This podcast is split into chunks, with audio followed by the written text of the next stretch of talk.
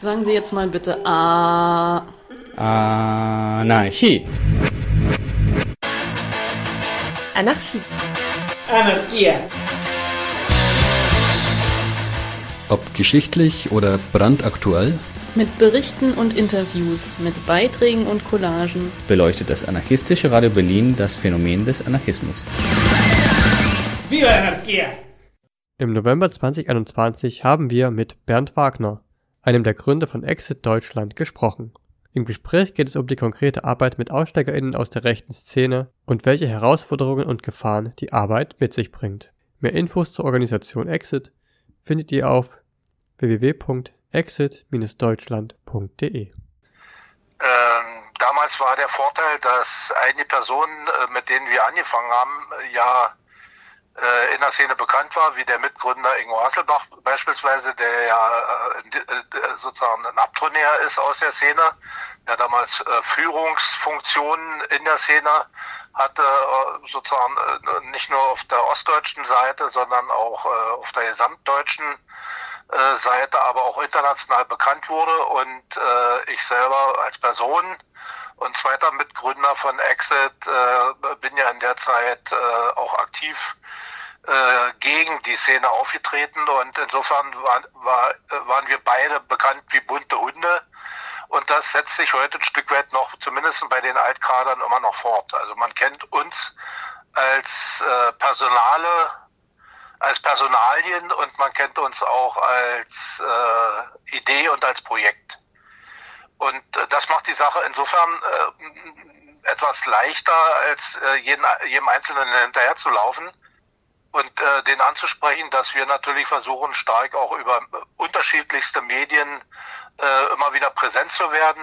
Wir machen auch Projekte, Kampagnen, die auch in der Szene wahrgenommen und sich direkt auf die Szene beziehen und äh, auch die direkt angreifen. Und äh, das macht gewissen Bekanntheitsgrad äh, äh, dann aus, äh, den wir natürlich dann auch nutzen. Ne? Was sind das für Leute, die euch kontaktieren? Äh, wie viele sind das? Und ja, pro Jahr, genau.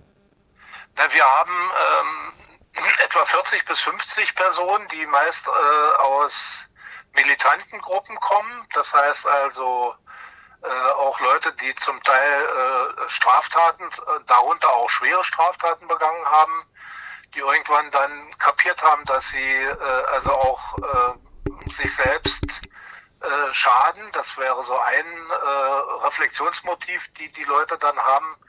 Ein zweites Motiv ist, dass sie irgendwann mal schnallen, dass die in einer falschen Weltanschauung sich aufhalten.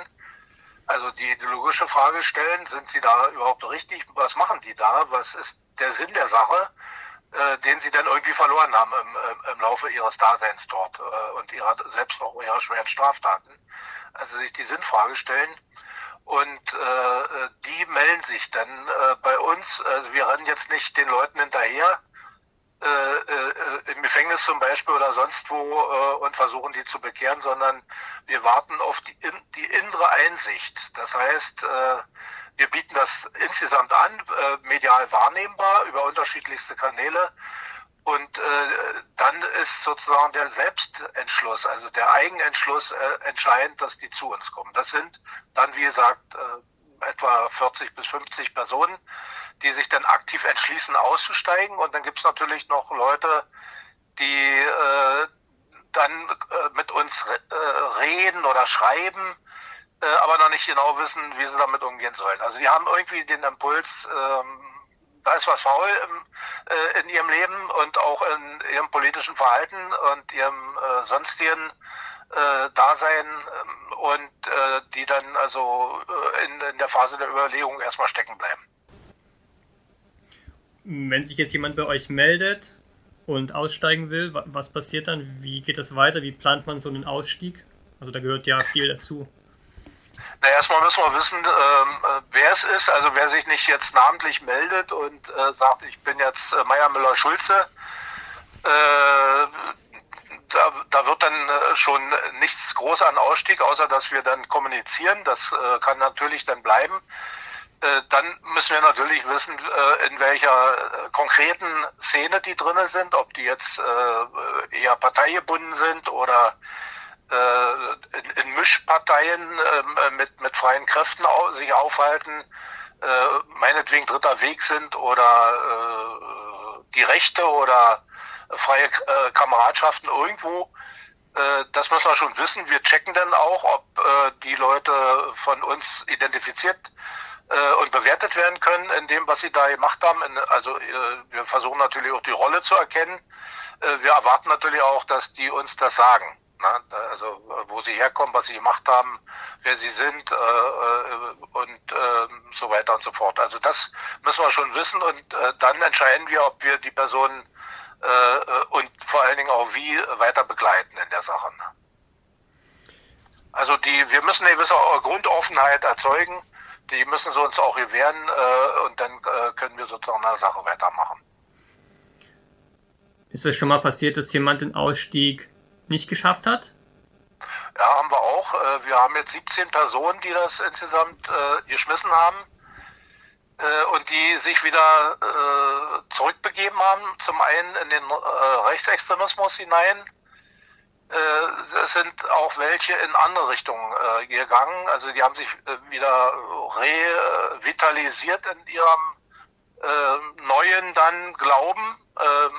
Also wir haben äh, drei, die sind zum ES gegangen.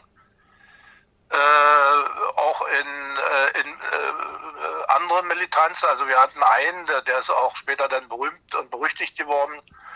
Äh, der hat sich dann in die Richtung Breivik äh, Extremismus begeben und äh, ist dann sozusagen als Kreuzritter aufgefallen, also eher so eine katholische, militante Richtung, äh, also da haben wir dann schon auch Einbußen, ja.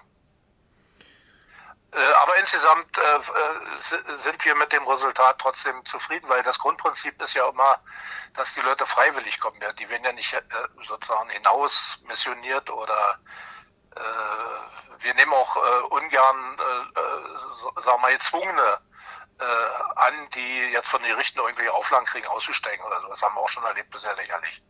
Äh, das ist ja nicht, äh, nicht irgendwie wirksam. Ja. Ähm, aus der rechten Szene auszusteigen ist ja jetzt durchaus teilweise nicht ganz ungefährlich.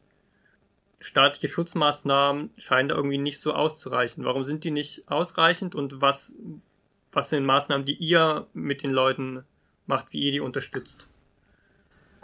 In der Tat ist es so, denn die, die zu uns kommen, also ich sag mal, zum hohen Prozentsatz kann man jetzt nicht bis äh, Punkt und Komma äh, sagen, aber also äh, etwa 90 Prozent haben äh, ein hohes Lebensrisiko, wenn die aussteigen. Ähm, äh, ich sag mal, ein höherer Parteifunktionär, der ist ja eher noch auf Rosen gebettet in der Sache Sicherheit. Also der NPD zum Beispiel, wenn er, wir haben ja Leute aus dem Bundesvorstand NPD bei uns begrüßen dürfen, die haben dann nicht so, so große Probleme, weil die eben, äh, wenn man die angreift, äh, ja einen starken Verfolgungsdruck erzeugt wird. Ne? Das ist dann auch klar.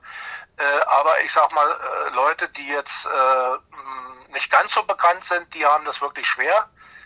Äh, zumal, wenn die auch viel Wissen über die Szene haben und äh, auch eine gewisse prominente Rolle da drin gespielt haben. Also das, was man jetzt sozusagen antifaschistisch als Kader bezeichnen würde.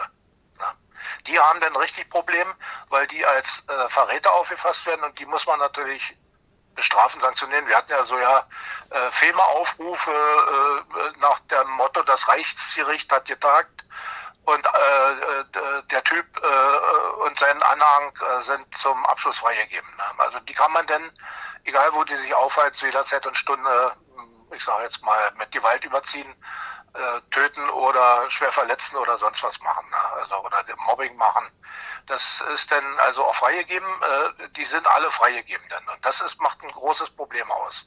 Also muss ein Schutz, äh, ein Schutzfilm, ein Schutzkonzept erarbeitet werden mit der Person. Also wer sind die konkreten Gefährder? Wie sind die drauf? Was können die auch an Verfolgung machen? Äh, wozu sind die fähig? Die sind ja, die Gruppen sind ja unterschiedlich fähig. Es gibt ja Hochkönnergruppen, die also wirklich äh, äh, sozusagen auf der Ebene Konspiration und Recherche auch äh, sehr fit sind. Äh, und die machen so fast wie polizeiliche Zielverhandlung. Auf der Ebene arbeiten die. Und da muss man dann schon ein starkes Schutzkonzept entwickeln. Das machen wir mit den Leuten dann zusammen. Und da ist sozusagen von der Entrückung aus dem Gefährdungsort, also Umzug oder sowas, äh, bis hin denn äh, zu Datenschutzfragen und äh, Umgang auch da, wo Daten hinterlegt werden oder äh, Laufwege im Territorium und so ist alles mit dabei. Also das ist so ähnlich, wie es dann bei der Polizei gemacht wird, wenn Zeugenschutzmaßnahmen konzipiert werden. Das machen wir ähnlich. Und dann versuchen wir irgendwie die Leute sozusagen von, mit so einem Schirm und auch durch das eigene Verhalten zu sichern. Polizei spielt dabei nicht immer eine positive Rolle, muss ich auch sagen. Polizei greift dann immer ein, wenn schon ein Angriff gelaufen ist. Also äh, ich sage mal, der Mörder muss entweder mit der Axt vor der Tür stehen oder so, äh, um das jetzt mal ein bisschen äh, metaphorisch auszukleiden.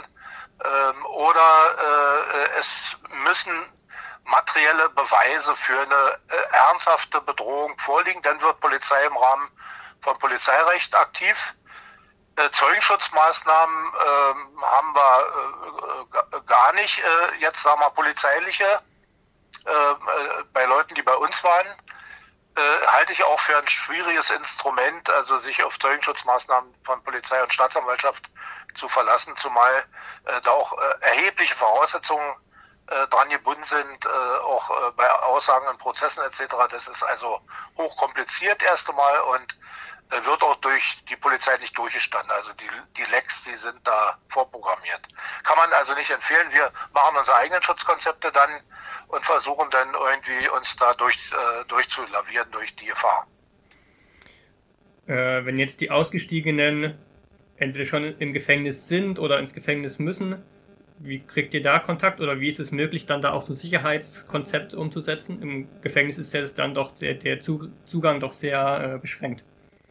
Ja, das ist eine, also wir äh, kriegen in der Regel äh, dann Besuch, Besuchszugang äh, da muss natürlich dann sozusagen die Aussichtsabsicht auch dem Vollzug, der Vollzugsleitung gegenüber offenbart werden. Das muss man dann überlegen. Der Kontakt kommt dann, wenn die schon drin sitzen. Äh, die können ja nicht mit dem Handy da alle flott telefonieren. So einfach ist es ja auch nicht. Es sei denn, man kann illegal irgendwie so ein Ding beschaffen. Ähm, dann muss man über einen, müssen die über einen offiziellen Kanal geben. Da gibt es verschiedene, da gibt es ja Sozialarbeiter, äh, die äh, das machen. Wir haben aber auch erlebt, dass äh, Verschluss- oder Vollzugspersonal äh, uns dann ansprechen, weil die gebeten wurden durch äh, äh Insassen, dann einen rechtsradikalen Insassen, äh, Kontakt herzustellen. Äh, äh, das geht dann schon. Ne? Oder wir haben also auch, dass sich Einzelne gewendet haben an Eltern oder Ehefrauen oder Freundinnen, oder Freunde, mit denen sie noch Briefkontakt haben, Kontakt herzustellen. Und äh, in Einzelfällen hatten wir auch das Gefängnisfahrer, äh, also Seelsorger, Gefängnisfahrer Kontakte hergestellt haben. Da sind die mal mit zum Gottesdienst gegangen und haben dann Kontakt mit dem entsprechenden äh, Menschen da aufgenommen und der hat dann sozusagen auch den Kontakt weitergekoppelt. Ne?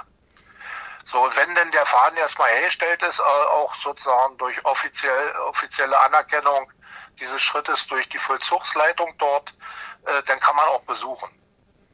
Also man kann die Leute dann also auch dort aufsuchen und mit ihnen dann sprechen. Und wie ist das mit so...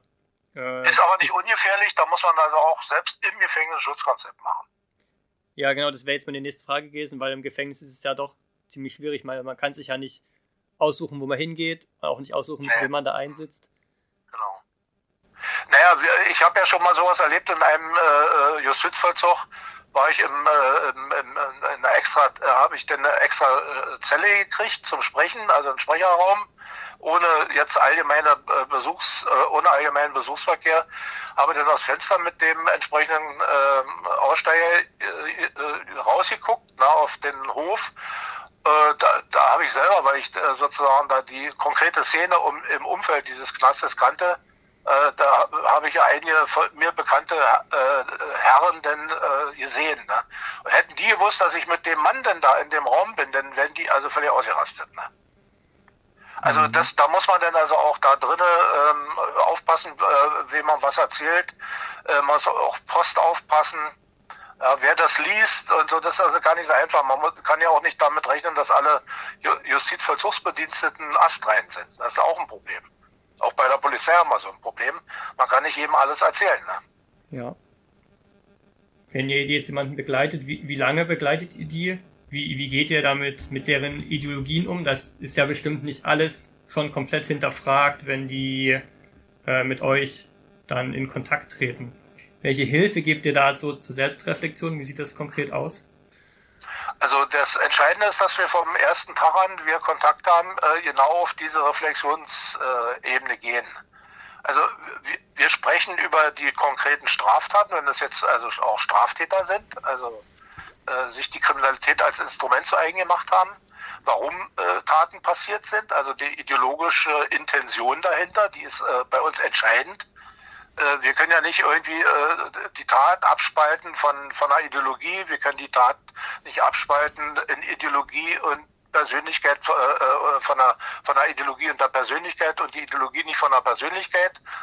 Es gibt ja Sozialarbeiterkonzepte, die das alles auseinanderreißen und äh, alles einzeln behandeln wollen. Das müssen wir alles integriert begreifen. Denn die Leute selber sind ja äh, in ihrem Inneren, ja, äh, in ihrer Zeit als Rechtsextremisten ja Soldaten gewesen. Also äh, vorsätzlich Ideologiekämpfer. Das heißt also, sie wollten ja eine Mission erfüllen.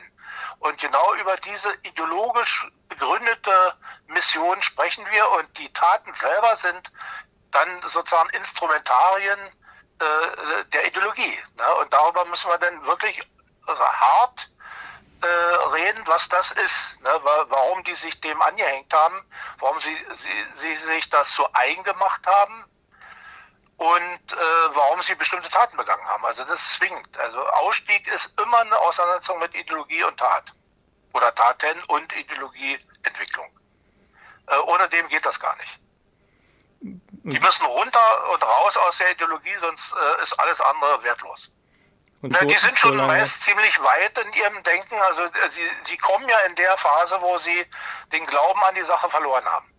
Also hm. oder äh, sozusagen äh, gerade dabei sind, den Glauben zu verlieren und äh, merken, dass sie im falschen Film mitspielen. Also wenn dieses Gefühl auftritt, ich spiele im falschen Film mit, ich bin jetzt sozusagen äh, einer, der äh, einer falschen Sache dient äh, und habe mich da irgendwie verrannt, äh, dann dann können wir das aufarbeiten mit Ihnen gemeinsam im Gespräch äh, und äh, gehen in Situationen hinein, in die Biografie hinein, äh, und versuchen die Erklärungsmuster, warum sie was gemacht haben, äh, mit ihnen gemeinsam zu erheben. Also auch die ideologischen Grundlagen, die Prämissen der Ideologie, das muss alles irgendwie auf den Tisch. Also die Weltanschauungsarbeit ist sozusagen die zentrale Arbeit überhaupt. Natürlich auch die persönliche Mentalität. Ja. Das ist also auch, was haben sie erlebt, was haben sie für Konflikte äh, in der Biografie, äh, was sind aktuell für Konflikte, welche, wie, wie, definieren sie die Konflikte bezogen auf ihre Ideologie. Also es ist ein ziemliches, ein ziemliches Ding, also jetzt nochmal von der, vom Volumen her, was da bearbeitet wird. Wenn Bedarf ist nach Sozialarbeit, äh, wenn Bedarf ist nach äh, Psychologen, dann äh, tragen wir dem auch Rechnung. Aber ansonsten ist das unsere ureigene Arbeit als äh, Leute, die denen äh, sozusagen bei diesem Ausstieg unter die Arme greifen. Okay. Also das ist auch unsere Arbeitsgrundvoraussetzung, diese Art von Kommunikation zu, zu führen. Deswegen ist es für uns nicht nur eine soziale Arbeit, sondern vor allen Dingen auch eine politische. Ne?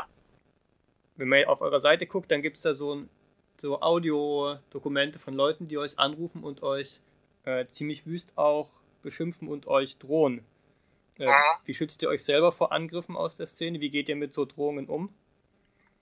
Naja, da wo es strafrechtlich greifbar ist, machen wir natürlich äh, Strafanzeigen, äh, wenn wir die irgendwie im Ansatz äh, ermittlungszielführend identifizieren können oder zumindest Ermittlungsansätze äh, erkennen können, dann können wir da versuchen, äh, Polizei und Staatsanwaltschaft zu aktivieren, dass man derer habhaft wird. Äh, manchmal ist es aber nicht so, da kommt man nicht so äh, weiter. Dann müssen wir gucken, ob das, äh, was das ausgesprochene Risiko ernst ist. Also wir hatten jetzt äh, gerade auch aus dem äh, Bereich jetzt äh, von Nordkreuz zum Beispiel äh, eine Bedrohung jetzt vor einer Zeit. Das ist, äh, wo die äh, sozusagen Sniper-Attentat angekündigt haben, angekündigt haben. Das, äh, das war von der Bewertung her, eine Risikobewertung machen, schon ziemlich hammer, hart. Ne? Äh, also ernstzunehmend. Äh, es gibt manchmal auch Spinner, die anrufen und darum tönen, ne? denn äh, muss man es nicht so unbedingt ernst nehmen, aber es gibt auch äh, echte Sachen.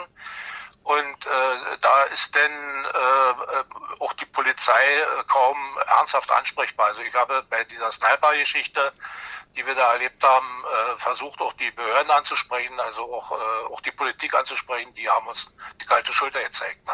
Machen aber, tönen aber sonst immer rum, wie böse alles ist und so. Aber da, wo es dann wirklich äh, ernst wird, auch sachlich ernst wird, äh, äh, da haben sie dann den Arsch zugekniffen, Entschuldigung. Ne? Wenn man AussteigerInnen unterstützen will, welche Bedürfnisse gibt es da? Wie kann man das machen? Geht das überhaupt? Also wenn man jetzt nicht Teil von Exit ist? Na, wenn man nicht Teil von Exit ist und jemand kennenlernt, der, äh, also wo man dann auch gewiss ist, dass das echt ist. Na, es gibt ja auch unechte Aussteiger, die überall rumtönen, dass sie Aussteiger sind und dann doch keine sind.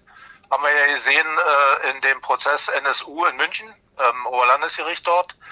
Da gab es ja zwei Sorten äh, sich präsentierender Aussteiger. Einer ernsthafter, ein ernsthafter, der das auch wirklich gemacht hat. Und dann der andere, das war Mimikry, ne? das war äh, Bullshit. Ne? Äh, aber das war dann so seine Masche. Ne? Also wenn man jetzt wirklich einen hat, der nicht Masche macht, da gibt's wirklich ernst äh, zu nehmend äh, äh, eine ganze Anzahl davon, dann äh, sollte man mit diesen Menschen so umgehen wie mit jedermann. Das heißt also Respekt, Ernsthaftigkeit, Verlässlichkeit, auch mitmenschliche Verlässlichkeit entwickeln, die danken es und äh, geben das zurück. Das ist meine Erfahrung. Also ich mache das jetzt ne, schon seit Gründung, wie gesagt, und noch länger davor. Äh, und ich kann sagen, das sind dann wirklich verlässliche Menschen. Ihr, ihr arbeitet ja auch mit äh, Familien, der, wo die Kinder oder andere Familienmitglieder irgendwie in die rechte Szene geraten sind. Äh, ja. wie, wie sieht das aus? Welche Unterstützung bietet ihr da? Ja, der Ziel, das Ziel der Übung ist ja immer, äh, dass die Eltern irgendwie äh, mit zu befähigen, also zu helfen, zu befähigen, dass die irgendwie das schaffen, die, äh, die Kinder, sage ich jetzt mal, die bleiben ja immer Kinder, ne, wie alt die auch immer sind und äh, wie schlimm die Lage ist, äh, wieder irgendwie rauszukriegen aus diesem Sumpf. Das ist dann sozusagen die, die Grundidee und von da aus versuchen wir die Situation mit denen Eltern oder Geschwistern, egal, Onkel, Tanten, das kann alles äh, Mögliche ja an Verwandtschaft äh, äh, sein, können auch Freunde sein, äh, längere ehemalige stabile Freundschaften, die dann auch darunter leiden, dass die abgedriftet sind. Äh, dann versuchen wir sozusagen äh, das Warum zu ergründen, warum die da äh, hineingegangen sind, äh, was die Motivationsstrecken und die, die Lebensauslöser gewesen sein können und versuchen dann mit den, äh, ich spreche jetzt mal von Eltern, äh, die Eltern äh, anzuregen, äh, zu versuchen, den Kontakt nicht zu schmeißen und äh, die wieder rauszuziehen. Das ist natürlich äh, nicht immer erfolgreich. Das ist klar, wenn die Konflikte im Elternhaus können ja derart dramatisch werden, dass die dann äh, sozusagen die Kinder, die rechtsradikalen Kinder, dann gar keine Kommunikation mehr mit Vater oder Mutter wünschen. Das ist dann schwierig, äh, damit umzugehen, aber auch für solche Lagen gibt es ja äh, Szenarien, die man entwickeln kann, um trotzdem wieder irgendwie Kontakte zu machen. Also wichtig ist, äh, die Kontakte zu stabilisieren und, und dann immer sozusagen auf dem Laufenden zu bleiben, was die gerade machen. Es ist, wie gesagt, eine, eine schwierige Angelegenheit. Wir haben schon trotz alledem erlebt, dass Eltern es geschafft haben, die Kinder wieder da rauszuziehen. Aber das ist, äh, wie gesagt, nicht in allen Fällen äh, von Erfolg gekrönt, zumindest nicht kurzfristig. Aber man muss es machen. Das ist eine Ressource auch für uns alle, äh, gerade auch solche Eltern zu unterstützen, äh, wie man äh, mit dem Thema umgehen kann und immer am Ball bleiben kann, äh, die da wieder rauszuzerren. Letzte Frage, wie kann man Exit unterstützen? Was wünscht ihr euch an Unterstützung? Naja, darüber zu sprechen, da wo es notwendig ist, wo auch äh, möglicherweise Szenevertreter äh, irgendwo äh, gesichtet werden. Äh, jetzt nicht auf so eine äh, üble Art, meine ich jetzt, na, sagen äh, geht mir jetzt alle zu Exit, ihr Idioten. Äh, das bringt dann auch keine Punkte, weil die dann alle entweder sich äh, äh, gähnend abwenden oder äh, aggressiv werden. Das ist dann nicht so, aber zumindest da, wo eine Chance besteht, ernsthaft darauf zu verweisen, dass wir da auch äh, Kommunika äh, Kommunikator sind in der Sache. Äh, gerade wenn man merkt, dass manche zweifeln, äh, macht das Sinn. Und äh, man kann natürlich auch spenden, wenn man will, aber das will ich jetzt in den Vordergrund stellen. Wenn jetzt Leute echt ausgestiegen sind, die nicht zu schneiden, wenn man weiß, dass die echt ausgestiegen sind, sondern die irgendwie mitzunehmen. Äh, und äh, äh, im Alltagsleben äh, zu unterstützen, wenn, wenn die jetzt so, sagen wir mal, Schwierigkeiten haben und so, das, da kann man schon einiges machen. Ne? Äh, die, die sind, äh, also Aussteiger, die, die sind ja auch aktiv in, ähm, die haben einen eigenen Zirkel, den Aktionskreis, ehemaliger, äh, die werden auch in der Gegenpropaganda sehr aktiv. Ne? Und da kann man auch was aufsetzen, das ist auch möglich. Also die gehen auch zu Vorträgen hin oder Diskussionsrunden, selbst da, wo Szenevertreter sind, wenn dann natürlich ein bisschen Schutzkonzept dazu kommt. Ne?